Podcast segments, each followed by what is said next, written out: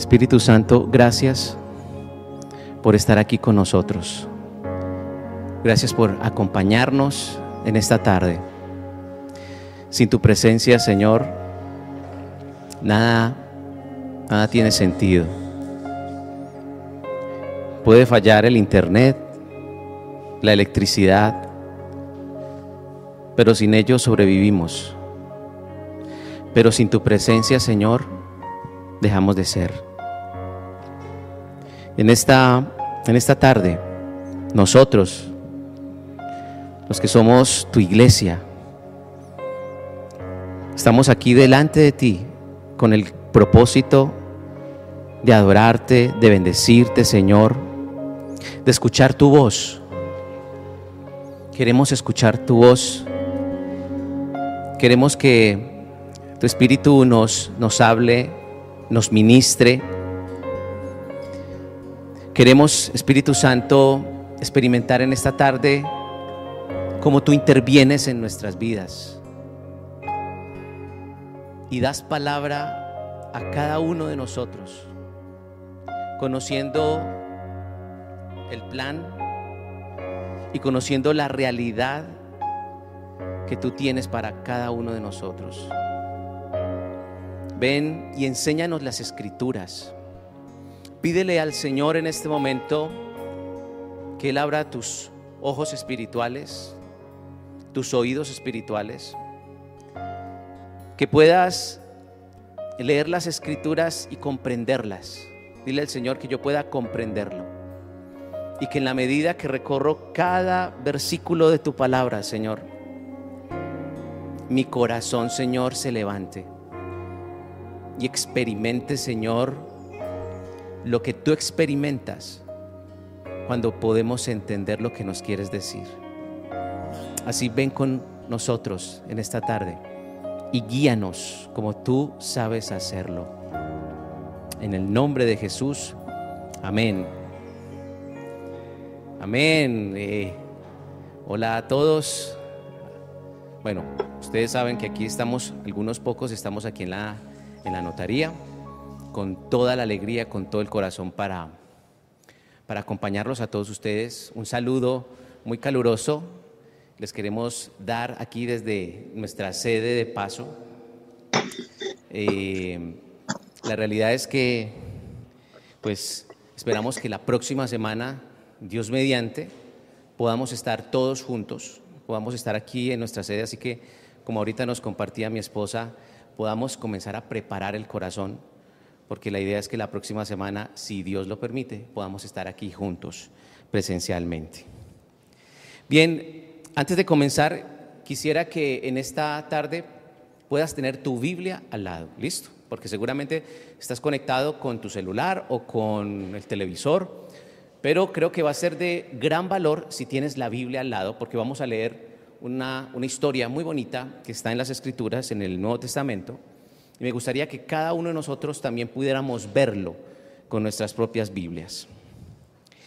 Y antes de eso, pues, precisamente cuando hablamos de, de la Escritura, de la Biblia, tenemos que recordar algo, y es que la Biblia provee el pensamiento de Dios. O sea, cuando abrimos la Escritura, inmediatamente estamos descubriendo el pensamiento de Dios.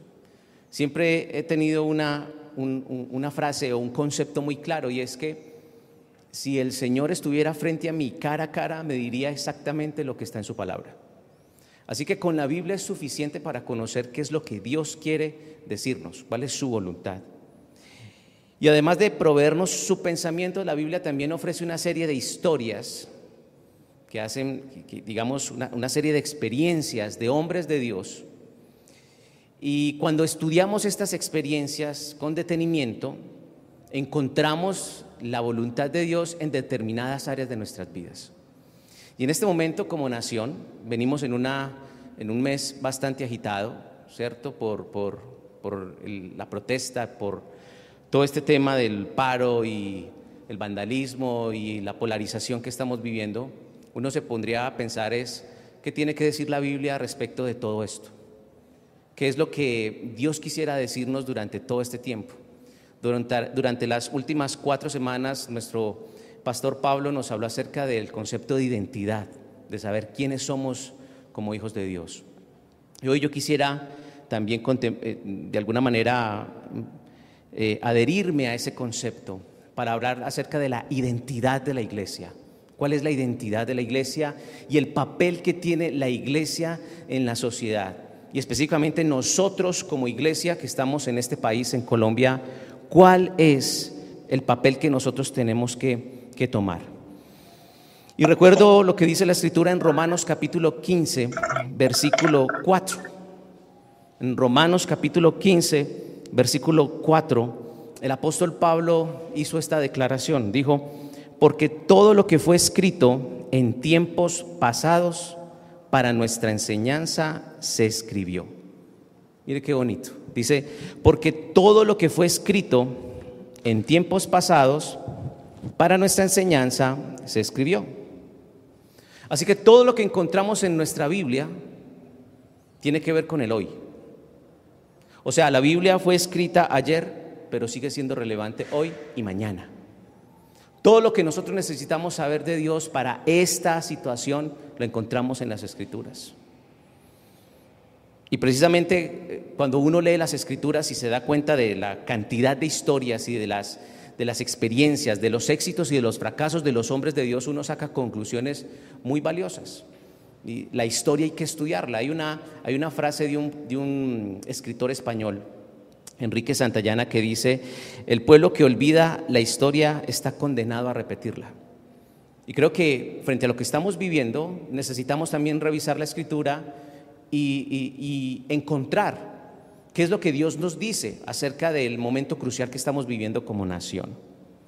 Y en el libro de, de Hechos, en el capítulo 17, libro de Hechos, capítulo 17, lo vamos a ir buscando, ustedes lo van a estar buscando ahí en sus Biblias se narra la experiencia del apóstol Pablo en una ciudad llamada Atenas, bueno, la Atenas que hoy conocemos.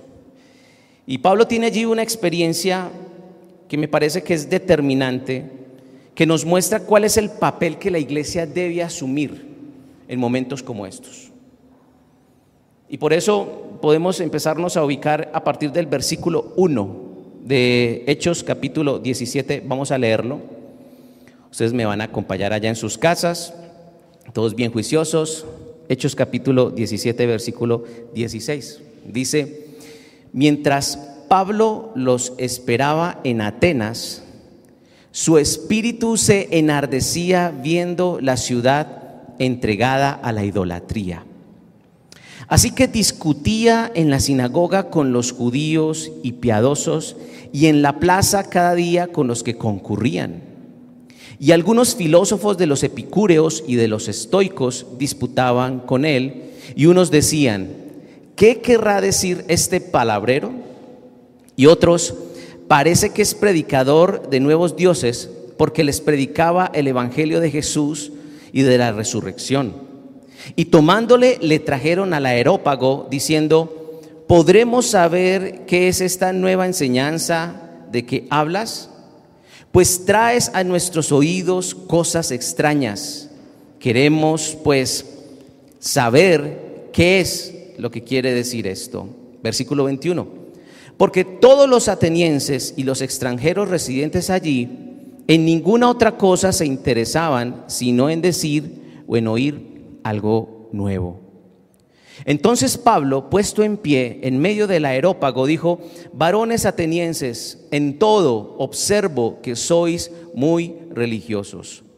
Porque pasando y mirando vuestros santuarios, hallé también un altar en el cual estaba la inscripción al Dios no conocido, al que vosotros adoráis, pues sin conocerle, es a quien yo os anuncio.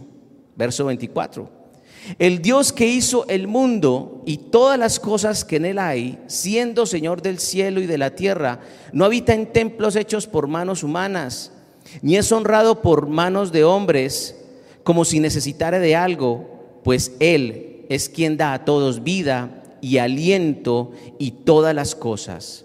Y de una sangre ha hecho todo el linaje de los hombres, para que habiten sobre la faz de la tierra y les ha prefijado el orden de los tiempos y los límites de su habitación para que busquen a Dios si en alguna manera, palpando, puedan hallarle, aunque ciertamente no está lejos de cada uno de nosotros. Porque en Él vivimos y nos movemos y somos, como algunos de vuestros propios poetas también han dicho, porque linaje suyo somos. Siendo pues linaje de Dios, no debemos pensar que la divinidad sea semejante a oro o plata o piedra, escultura de arte y de imaginación de hombres. Pero Dios, habiendo pasado por harto los tiempos de esta ignorancia, ahora manda a todos los hombres en todo lugar que se arrepientan. Versículo 31. Por cuanto ha establecido un día en el cual juzgará al mundo con justicia por aquel varón a quien designó, dando fe a todos con haberle levantado de los muertos.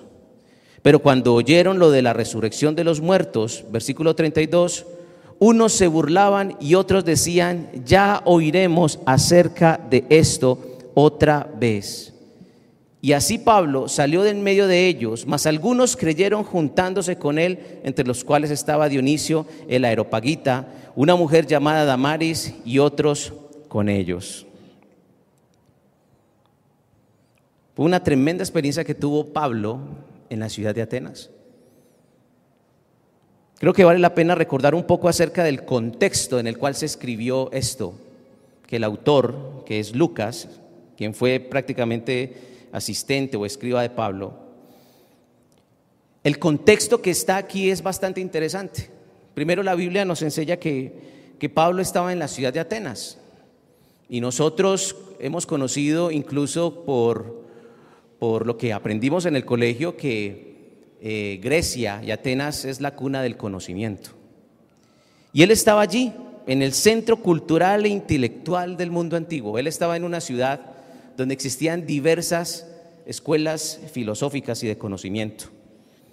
Pero dice el texto eh, en Hechos capítulo 17 que el conocimiento, eh, toda la parte científica, estaba a cargo de dos escuelas filosóficas. Una de ellas son los epicúreos, que predicaban el, placer a través del dolor, y otros eh, eran los estoicos, que predicaban eh, obedecer solo a la razón. Eran dos escuelas filosóficas. Y dice la escritura que estas escuelas tenían a sus eh, personas o miembros activos que salían a las calles y a las plazas y comenzaban a predicar comenzaban a enseñarle a la gente acerca de estas dos posturas filosóficas. Y esto comenzó a calar en el, en el pensamiento colectivo de la sociedad ateniense.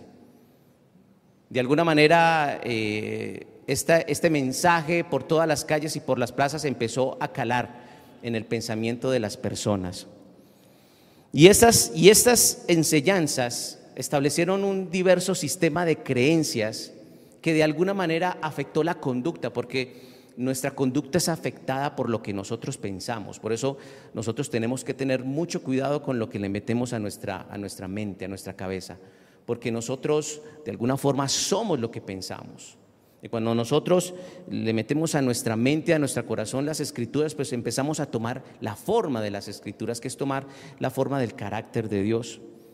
Pues la realidad es que a pesar de que Pablo estaba en un lugar de, digamos, de alto conocimiento, a nivel filosófico, donde estaban las artes, la cultura, la medicina, la, biología, el procedimiento o el método científico, estaba en el, digamos, en el, en el, en el punto cero del, conocimiento. A Pablo no le, no le, impactó esto, pues de alguna forma la Biblia nos, nos dice que Pablo era un hombre letrado, estudiado, sino que a él le llama poderosamente la atención un fenómeno social y espiritual que está ocurriendo en Atenas. Dice la escritura que Pablo está más preocupado por la vida espiritual de las personas, porque hay un fenómeno espiritual que la Biblia lo dice en los primeros versículos del capítulo 17 que llama la atención de Pablo. Pablo dice que, que, de alguna forma su atención ha sido conmovida. Es más, la Biblia habla de, de que su espíritu estaba enardecido por la idolatría que había en los atenienses. Era un fenómeno espiritual. Él vio que había un fenómeno espiritual que imperaba en la sociedad. y que de alguna manera la influencia de ciertas escuelas filosóficas de conocimiento estaban determinando la cultura. Y cuando determinamos la cultura en un área geográfica podemos de alguna forma moldear o llevar el pensamiento colectivo hacia donde queremos. Y ya ese mensaje estaba calando. Y lo que se tradujo esto es en una, es en una falla a nivel espiritual de la sociedad ateniense. Era una sociedad idólatra. Y eso es lo que llama poderosamente la atención de, del apóstol Pablo. Él se centró en la vida espiritual de los atenientes. Y es muy curioso porque cuando tú vas a, a textos históricos y te hablan de Atenas, te vas a dar cuenta que a pesar de que Atenas, Grecia, era la cuna del conocimiento científico, también la Biblia nos dice que más o menos entre, entre un porcentaje de personas un porcentaje de personas hacían parte de las escuelas filosóficas que estaban allí. Pero gran parte de la población, y esto lo provee eh, información por fuera de la Biblia, los textos, las enciclopedias, nos dicen que los atenienses eran esclavos de los romanos, porque en aquel tiempo los romanos todavía seguían teniendo poder. Fue un ejército brutal, brutal. Los romanos tenían un pensamiento y era el expansionismo es obtener dinero a través del expansionismo, ir, llegar a un lugar, colonizar y colocar a tributar ese lugar para tener más dinero y poder tener mayores planes, planes de expansión. Y ellos lo hicieron también en Grecia. Nosotros hemos sabido que quien tiene el conocimiento tiene el poder. Cuando tenemos el conocimiento podemos hacer muchas cosas. Es una de las razones por las cuales en el país sí tenemos que invertir en educación, mucho más. Tenemos que invertir en educación garantizar la educación, poder de alguna forma impulsar a nuestros jóvenes para que se preparen, porque a través de la educación también podemos hacer grandes cosas por nuestro país. Sin embargo, mm, no es el, tema intelectual lo que llama la atención de Pablo, sino el tema espiritual. Pablo se centró en la vida espiritual y él vio que los ciudadanos de Atenas eran esclavos. Ya les dije, entre el 30 y el 50% de la población era esclava. Aunque tenían conocimiento y tenían el poder para establecer una gran economía, eran esclavos. Pero ¿qué relación hay entre la esclavitud a la cual estaban sometidos socialmente, al oprobio romano, y la vida espiritual de ellos? Hay una relación directa. Porque la escritura dice que era una sociedad idólatra. Era una sociedad idólatra. Y cuando estudiamos las escrituras, por ejemplo, vamos al libro de jueces, siempre vemos la historia de Israel y encontramos que cada vez que el pueblo de Israel se aparta de Dios, inmediatamente comienzan a ser oprimidos por otras naciones extranjeras y comienzan a ser esclavos. Y Dios levanta un líder para liberarlos de la esclavitud y ellos son liberados y vuelven y caen en desobediencia a Dios, se apartan de Él y Dios vuelve y levanta un líder y ellos vuelven y se levantan y vuelven y caen y Dios levanta a otro líder y los libera y eso es un ciclo. Y el libro de jueces te muestra eso. Es un ciclo. Y a nivel personal también la Biblia dice eso. Y es que nosotros nos convertimos en esclavo de lo que obedecemos. Eso dice la escritura. Tú y yo nos convertimos en esclavo de lo que obedecemos. Por eso si tú y yo obedecemos a Cristo, nos convertimos en esclavos de Cristo. Pero también la Biblia dice que cuando nosotros somos esclavos de Cristo somos libres. Parece contradictorio. Pero cuando nosotros somos esclavos de Dios, de nuestro Señor, es cuando alcanzamos libertad y encontramos libertad. Eso es lo que nos dice la Escritura. Por eso, cuando la espiritualidad de una sociedad, cuando la vida espiritual, ojo con esto, cuando la vida espiritual de una sociedad no es restaurada, lo demás carece de poder. Y por eso Pablo centra su atención en la vida espiritual de la sociedad ateniense. Y creo que como iglesia nosotros tenemos que centrarnos también en la vida espiritual de nuestro país. Porque los grandes cambios que nosotros podamos producir en nuestro país no va a depender de una reforma tributaria, no va a depender de una reforma en la educación, no va a depender de una reforma en la salud, no va a depender de una reforma eh, social, no va a depender de ninguna reforma, de ninguna ley, porque la vida espiritual no la, no la sana ninguna ley. Y tampoco podemos, de alguna forma, delegarle al Estado la restauración del corazón de los ciudadanos. Esa es una labor de la iglesia. Por supuesto que necesitamos reformas y hay que hacer cambios y hay que cambiar las cosas y cuando las cosas no están funcionando pues hay que buscar un cambio para que las cosas mejoren. Pero el gran problema de, los, de, nosotros como colombianos, de la sociedad latinoamericana y en el mundo entero es un problema espiritual. Y eso no lo soluciona ningún líder, ningún partido político, ninguna bandera política, ni, ni la persona más talentosa del mundo podrá solucionar ese problema. Ese es un problema que el Espíritu Santo quiere resolver y quiere hacerlo a través de la iglesia. Por eso el Estado debe funcionar, pero la iglesia también tiene que operar, la iglesia tiene que militar. Y es súper bueno que hayan excelentes propuestas de reformas y eso está bien, pero hay una responsabilidad muy grande en la iglesia. Nosotros no podemos delegar la transformación de un país a un gobierno de turno, eso es imposible. Históricamente ningún gobierno de turno ha podido resolver todas las problemáticas sociales de una nación, es imposible. Han existido tremendos líderes. Martin Luther King fue una de las personas que trabajó el tema de la esclavitud y del racismo de los afroamericanos y logró grandes cosas, pero hoy en día seguimos todavía batallando con ese problema. Hace poco se sufrió la muerte de un personaje llamado George Floyd y eso fue un, convulsionó la, la sociedad americana, un tema de racismo.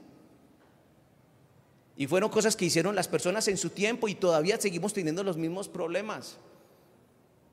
Claro, pasan las generaciones y el mensaje tiene que seguir de generación en generación. Y la iglesia tiene un mensaje que tiene que continuar de generación en generación. Pero nosotros estamos en este tiempo para impactar esta generación y mañana tendrá que venir otra generación que tendrá que impactar el país y transformar la, la sociedad. Nosotros como iglesia tenemos un propósito muchísimo más grande que transformar un país. Nosotros tenemos la responsabilidad de poblar el cielo con colombianos y con los que no son colombianos también. Son propósitos muchísimos más grandes. Porque según lo que dice la Biblia, todas las cosas pasarán. Pero el que hace la voluntad de Dios permanece para siempre. Permanece para siempre. Pablo centró su, atención en la vida espiritual. En la vida espiritual. Es allí donde colocó su atención. Miren lo que dice el versículo el versículo 16 dice, mientras Pablo los esperaba en Atenas, dice, su espíritu se enardecía viendo la ciudad entregada a la idolatría. Dice, su espíritu se enardecía viendo, viendo la sociedad ateniense sometida a la idolatría. Pablo vio una sociedad desde la óptica de Dios, desde la óptica de Dios. Nosotros podemos ver el problema de nuestro país con nuestra propia óptica. Pero si miramos las cosas desde la óptica de Dios, nos podemos dar cuenta que ni una reforma tributaria, ni una reforma a la salud, ni la educación va a resolver el problema de fondo. Si miramos las cosas con la visión de Dios, con la óptica de Dios, nos vamos a dar cuenta que tenemos un trabajo muy grande. Es la reforma al corazón, es la revolución del corazón. Y es ahí donde entra la iglesia. Y es ahí donde quiso entrar Pablo. Porque Pablo sintió lo mismo que siente el Señor frente a la idolatría. En Ezequiel capítulo 8, versículo 17 dice que el Señor se irrita por la, por la idolatría. Y por eso cuando Pablo estuvo allá y vio la idolatría de esa sociedad, dice la escritura que su espíritu se enardeció, sintió lo que siente el Señor. De hecho, la escritura dice que seamos del mismo sentir que hubo en Cristo Jesús. Sentir lo que Dios siente. ¿Qué estará sintiendo el Señor cuando ve nuestra nación? ¿Qué está sintiendo el Señor cuando ve nuestra iglesia, cuando nos ve a nosotros como iglesia local, como Senfol, en nuestra comuna? ¿Qué, ¿Qué, está sintiendo el Señor? Somos la iglesia que está sintiendo lo que Dios está sintiendo en este momento de coyuntura, somos la iglesia que estamos experimentando el sentir del Espíritu Santo, pues en ese momento Pablo experimentó el sentir, su espíritu se enardeció y eso lo llevó a una acción. Eso lo motivó. vio una sociedad sumergida en la idolatría. Cuando estudias las escrituras te darás cuenta que cuando hay un problema espiritual generalizado, la Biblia también habla de que hay huestes espirituales. La escritura nos enseña que nuestra lucha no es contra carne ni contra sangre, sino contra huestes espirituales de maldad que se encuentran en los aires, en las regiones celestes, dice la Biblia. Hay un mundo espiritual que mueve todo, mueve todas las esferas de la sociedad, mueve la política, la educación, todas las cosas. Hay un mundo espiritual.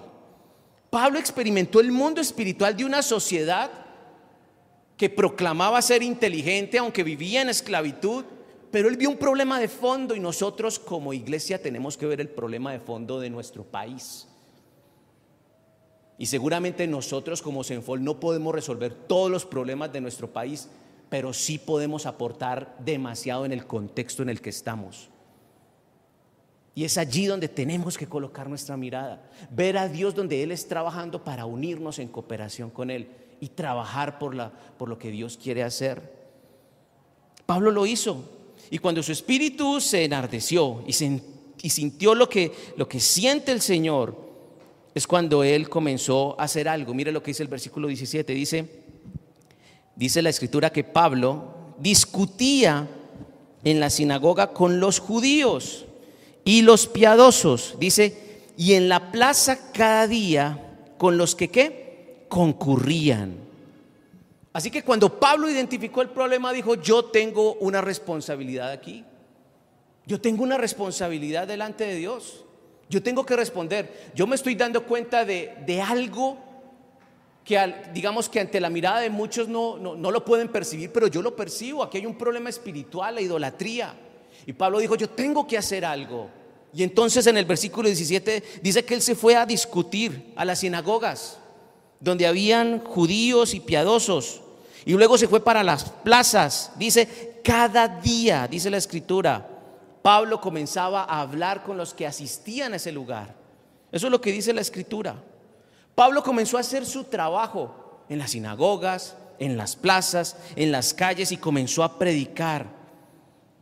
Y le enseñó a los judíos que estaban ahí y a los simpatizantes que estaban ahí, porque generalmente en las plazas históricamente la sociedad ateniense eh, convocaba en esos lugares a personajes políticos y magistrados. Así que muchas personas que estaban en las calles, en las plazas, escucharon la predicación de Pablo. Y mire lo que empieza a pasar. Me encanta el desenlace de esta historia. A partir del versículo 18, 19 y 20 dice, y algunos filósofos de los epicúreos y de los estoicos disputaban con él. Empezó un rifirrafe. Pero mire lo que dice. Y unos decían, ¿qué querrá decir este palabrero? Y otros, dice, parece que es predicador de nuevos dioses porque les predicaba el Evangelio de Jesús y de la resurrección. Y tomándole le trajeron al aerópago diciendo, ¿podremos saber qué es esta nueva enseñanza de que nos hablas? Pues traes a nuestros oídos cosas extrañas. Queremos pues saber qué quiere decir esto. Impresionante.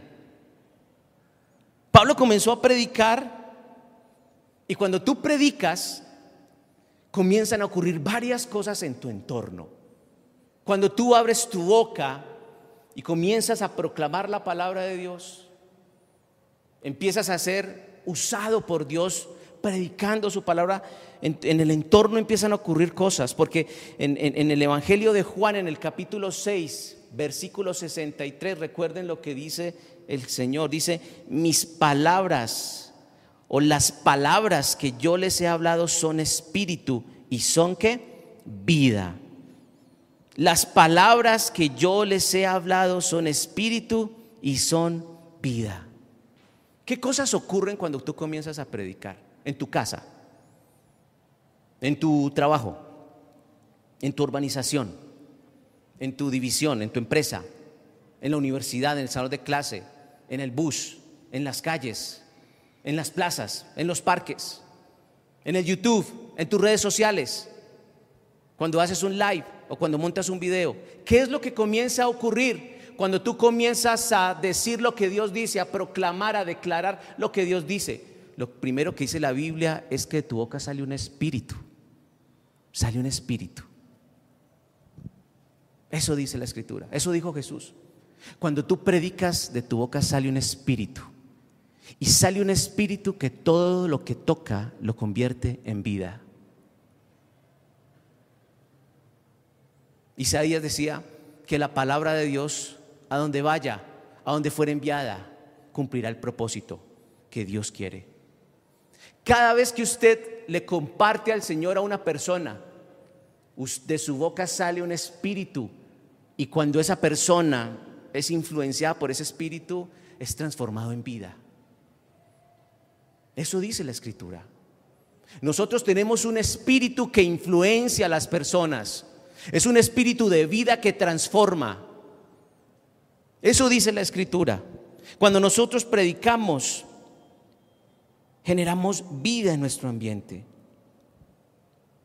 Pero si bien Pablo comenzó a predicar un mensaje de vida, también dice la Biblia que ante los ojos de los demás él era un palabrero. Porque eso es lo que está diciendo la escritura. Decían que este era un palabrero y se burlaban de él. Sí, también hace parte de la, de la experiencia de predicar este mensaje. Que algunas personas van a decir, este man ya empezó a echar carreta, ya empezó otra vez usted, otra vez. Sí, eso pasa. ¿Y qué? ¿Qué pasa? Si el Señor también lo vivió. Y Él dijo, tranquilos, no lo rechazan a ustedes, me rechazan a mí. Pero no hay problema. Nosotros estamos para predicar el Evangelio, para los que creen y para los que no también. Porque eso también fue lo que ocurrió. Porque en el mismo versículo 19 y 20 dice que algunas personas comenzaron a mostrar interés en el mensaje. Y otras personas comenzaron a mostrar entusiasmo por el mensaje de Pablo. O sea, en un escenario, en un mismo escenario, en la misma escena, hay personas que están diciendo que Pablo es un palabrero, un man que tira carreta, un carretudo, un loco. Pero hay otras personas que no piensan lo mismo, hay otras personas que están muy interesados en el mensaje de Pablo y tan interesados están que le toman de la mano y lo llevan a un lugar. Dice la escritura que lo comenzaron a llevar al aerópago. Versículo 19. Dice, y tomándole le trajeron al aerópago diciendo, podemos saber qué es esta nueva enseñanza que hablas, pues a nuestros oídos son cosas extrañas. Queremos pues saber qué quiere decir esto. Hay personas interesadas. Hay personas en tu entorno interesadas que necesitan que tú abras, como decimos nosotros popularmente, la bocota Necesitamos abrir nuestra boca y decir lo que Dios dice para que salga ese espíritu y transforme. En el tiempo del Señor, por supuesto, pero hay que abrir nuestra boca. Pablo en la carta a los romanos dice, ¿cómo creerán si no hay quien les predique? ¿Cómo van a creer? ¿Cómo lo van a conocer si no hay quien asuma la responsabilidad? Pablo se sintió responsable de la de la sociedad en la que estaba inmerso en ese momento, de Atenas. Se sintió responsable y dijo, yo voy a hacer algo, yo voy a hacer algo. ¿Cómo puede ser que, que aquí donde está todo este conocimiento científico, teniendo el conocimiento para producir dinero, para establecer una economía, son, son esclavos? Y claro, hay una realidad espiritual, idolatría, claro. Pues yo voy a combatir la idolatría. ¿Y cómo lo voy a hacer? Voy a predicar este mensaje. Y Pablo se avienta a predicar este mensaje. Y algunos le dijeron palabrero y otros dijeron, venga, ¿sabe qué? Vámonos de aquí. Vámonos para el aerópago. Y allí usted nos va a enseñar estas cosas porque estamos interesados. Y tomando a Pablo lo llevaron al aerópago, es lo que dice la escritura.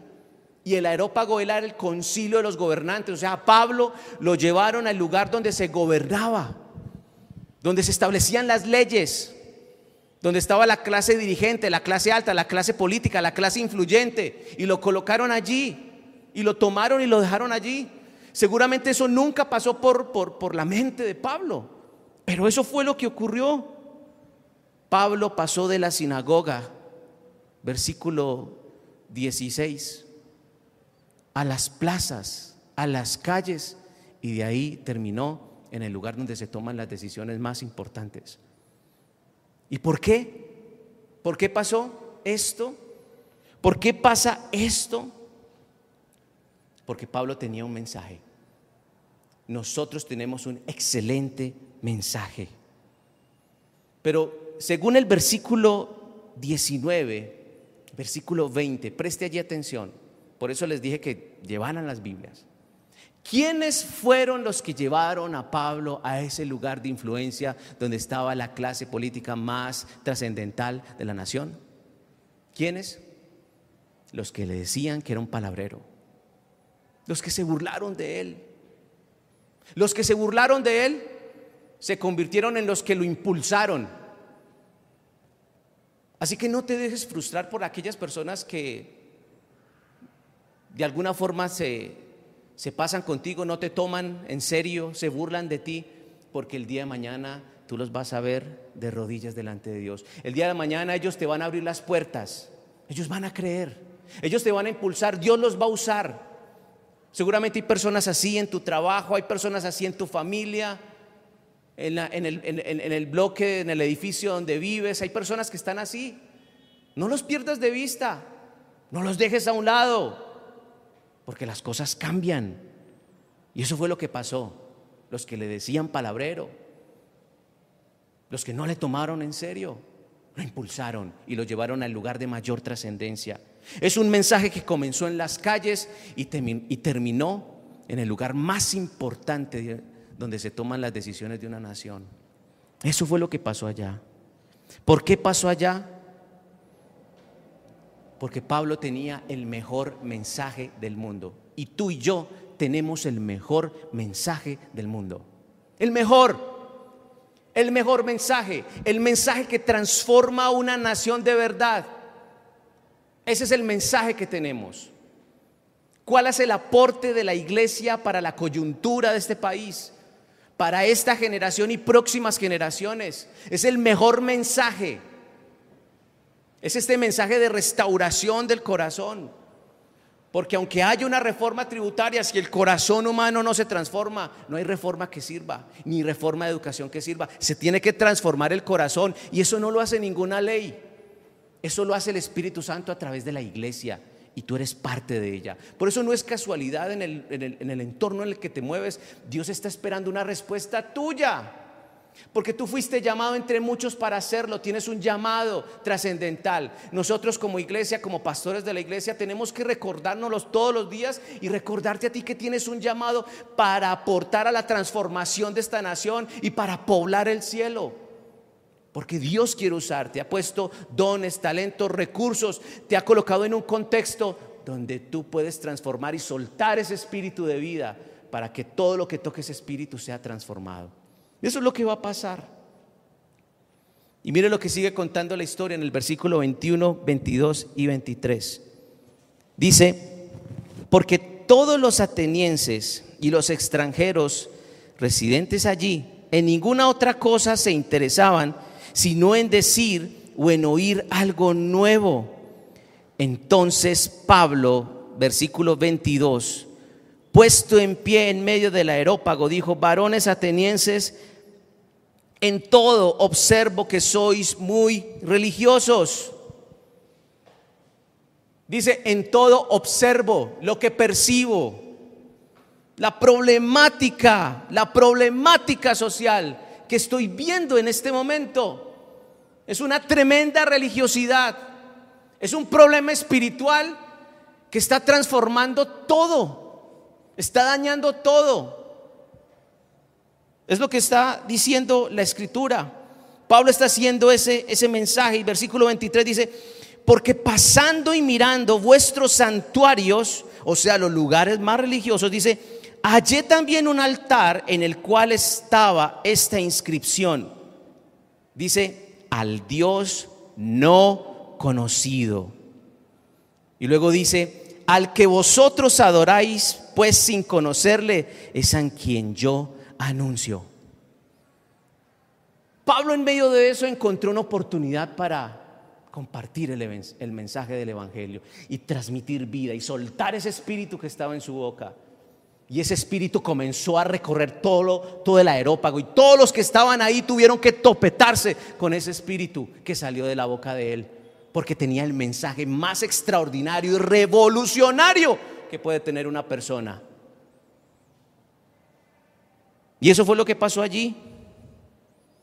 Pero mire, Pablo identificó esto. Dice, ustedes son muy religiosos. Y de hecho, la misma escritura define a una persona religiosa. Mire lo que dice la Biblia. Una persona religiosa es aquella que adora algo que no conoce.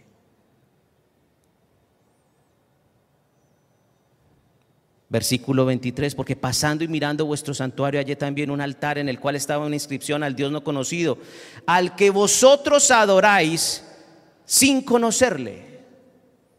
Pablo les dijo, ¿saben qué? Su vida espiritual, ustedes están fundamentando su vida espiritual, adorando algo que ustedes no conocen, por eso ustedes son religiosos, idólatras, por eso el problema de ustedes es espiritual. Y cuando se resuelva el problema espiritual, entonces podemos hablar de otras cosas. Empecemos por el principio. Empecemos por el principio. Fue lo que pasó en ese lugar. Y fue tal el impacto del mensaje del apóstol Pablo, versículo 34, que cuando este espíritu de su boca salió, miren lo que dice el versículo 34, dice, mas algunos creyeron juntándose con él. Ese mensaje hizo que otras personas fueran influenciadas y se juntaron con Pablo, entre los cuales estaba Dionisio el aeropagita y una mujer llamada Damaris y otros con ellos. Y no es un dato menor. Lo que la Biblia está diciendo es que lo que Pablo hizo tuvo un fruto y fue un fruto evidente en ese momento. Hablan de un hombre llamado Dionisio el aeropagita, un, aristócrata y este hombre y esta mujer llamada Damaris, en el cual el autor los llama con nombre propio, dándonos a entender que eran personas conocidas, fueron los líderes cristianos de la iglesia en Grecia, en Atenas. Ellos, a través de ese mensaje, más adelante, por la historia de la iglesia, comenzaron a liderar la iglesia cristiana en Atenas, por el mensaje de Pablo por la intervención del Espíritu Santo, por soltar ese espíritu de su boca. Eso fue lo que ocurrió. Siempre nuestro mensaje dará fruto. Eso es lo que nos enseña las escrituras. Jesús también lo hizo. Bueno, es que si Pablo lo hizo es porque lo aprendió de Jesús. Jesús vino en la sociedad más desigual del mundo los judíos en el tiempo de Jesús en, Palestina, si, comparamos un poco lo que era la sociedad judía de aquel momento y lo que vimos aquí en Colombia, Colombia es un paraíso. Porque cuando Jesús vino a este lugar, cuando vino acá, los judíos estaban bajo la opresión romana. Los romanos los tenían oprimidos, completamente oprimidos una carga tributaria excesiva, asfixiados. La clase pobre era en mayoría. Eh, los niños eran explotados en la indigencia. Las mujeres eran menos que nada. Las mujeres eran menos que un cero a la izquierda. Es más, habían unas oraciones de doctores de la ley, oraciones rabínicas que decían, Señor, te doy gracias porque no soy una mujer. La mujer era discriminada. Así hacían en ese tiempo. Era increíble. Jesús estuvo en medio de esa sociedad donde los pobres y los enfermos eran marginados. Problema de discriminación tan grande, de, de, desigualdad a nivel social, de distribución de la riqueza terrible. Eran pobres, una sociedad pobre. Para acabar de ajustar una sociedad pobre sometida a un alto impuesto tributario. Y los ricos se hacían más ricos. Y Jesús estuvo en ese entorno. ¿Y sabe qué hizo Jesús? Él no estableció una reforma a la educación, ni estableció una reforma eh, a, la, a la ciencia, ni estableció una reforma tributaria. Jesús se centró en lo importante. Jesús no quería restablecer el reino de Israel, como lo esperaban algunos. Jesús quería establecer el reino de Dios en Israel y de Israel para el mundo se centró en uno. y comenzó a predicar. Y en Juan capítulo 6, recuerden ustedes cuando Jesús le predicó a, a miles de personas. Y luego dice la escritura que estas personas tenían hambre y los discípulos de Jesús le dijeron, despídelos. Y el Señor dijo, no, no, no, qué pesar. No, no, no, no. Vamos a darles de comer. Denle ustedes de comer. Y el hombre se inventa una cosa rara y multiplica el pan y los peces y comienzan a repartir comida a todos. Y todos comieron. Todos comieron. Y vieron ese milagro extraordinario, es un prodigio. Pero terminado eso, dice la escritura, que esas mismas personas que están ahí se atumultaron hacia Jesús para hacerle rey. ¿Y sabe qué hizo el Señor? Se fue al monte. Se fue al monte. Iban a montar una protesta. Iban a montar una revolución en contra de un Estado opresor. Y seguramente motivos tenían para levantarse. Seguramente la protesta tenía fundamento. Pero ¿qué hizo Jesús? se fue. ¿Y por qué? Porque hay un mensaje más importante. Aparte de cualquier cosa, aparte de las afinidades políticas, aparte de las diferentes posiciones, Jesús se centró en lo importante, en lo vital, en lo que transforma, porque a partir de allí se va a producir una verdadera transformación en todos los ámbitos de la sociedad. Eso fue lo que hizo el Señor. Y tanto fue ese mensaje revolucionario de Jesús que frente a una sociedad llena de odio y de rencor ante un Estado opresor, con motivos y con justificaciones para odiarlos, Jesús les dijo, al que los maldiga, bendícelos. Si les dan en la cara, en una mejilla, pongan la otra. Si les dicen que vaya con ellos una milla, ustedes vayan dos. Y entonces así ustedes serán perfectos como vuestro Padre es perfecto. Eso es revolucionario. Ese es el amor que conquista, transforma. Es el mensaje de la iglesia. Es el mensaje de la iglesia. Mira, tú y yo tenemos nuestras posiciones políticas, son respetables. Tú tienes una cosmovisión política, es respetable. Pero realmente lo que va a transformar esta nación y tu entorno no van a ser tus ideologías políticas, ni la bandera de partido que tú proclamas es el mensaje que tú tienes en tu corazón, es el espíritu que hay en tu boca, es el espíritu de Dios, el mensaje del Evangelio. A eso Dios nos ha llamado, a eso Dios nos puso en esta generación. Es lo que Dios quiere. Hagamos nuestra parte en la transformación de esta nación.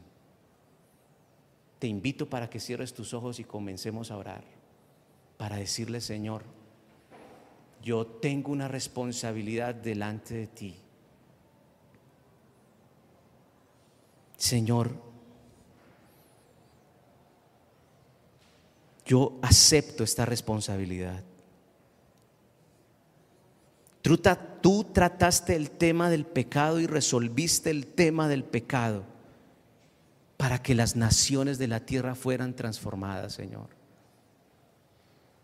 Tú te centraste en lo más importante y trascendental en el origen, en el principio de la verdadera transformación integral de un hombre, de una sociedad, de una nación. Nosotros como iglesia, y tú que estás allí, dile, yo como iglesia asumo esa responsabilidad, Señor. Señor, voy a predicar como nunca lo he hecho en mi vida. Dígalo, proclame esa verdad, porque es lo que Dios quiere. Proclame esa verdad. Dile, Señor, voy a predicar como nunca lo he hecho en mi vida, Señor. Y lo voy a hacer con una fuerza y con un entusiasmo, Señor, que va a sorprender tu corazón. Y lo voy a hacer lleno de tu Espíritu Santo, Señor. Y no importa si dicen que soy un palabrero, para eso también tú me has dado piel y cuero para soportarlo, Señor. Tú me has puesto, Señor, como la esperanza de una nación. Yo soy parte de esa esperanza. Y yo asumo esta responsabilidad, Señor. Y asumo esta responsabilidad con mi familia, Señor. Mira, Señor, ayúdame a predicarle a mi familia como nunca lo he hecho, con la efectividad, con la prudencia a la que tú me llamas, con oración, Señor. a mis compañeros de clase, Señor, en mi universidad, Señor. Yo quiero, Señor, que tú me veas predicar tu palabra, Señor. Así lo haga bien o lo haga mal, Señor. No sé si lo vaya a hacer o lo vaya a hacer mal, Señor, pero lo voy a hacer en tu nombre, Señor. Lo haré en tu nombre, Señor. En tu nombre predicaré a mis compañeros de trabajo. En tu nombre, Señor, predicaré a mis vecinos. En tu nombre, Señor, haré algo para establecer el reino de Dios en ese lugar. En tu nombre lo haré, Señor. Señor, no confío en este ánimo. No confío en el ánimo de esta oración. Confío en el sentir de tu espíritu que opera dentro de mí para hacerlo, Señor. Para este tiempo hemos nacido. Para este tiempo estamos. Gracias, Señor. Te bendecimos. Te damos a ti la gloria.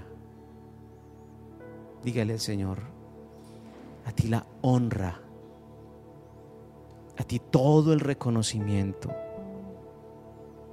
toda la exaltación es para ti, nuestro Señor. Bendito seas, Jesús. Bendito seas, Señor. Poderoso es. Comienza a adorar a Jesús. Adóralo. Adora. Adora a tu Señor. Adórale. Exáltale. Bendito eres, Señor.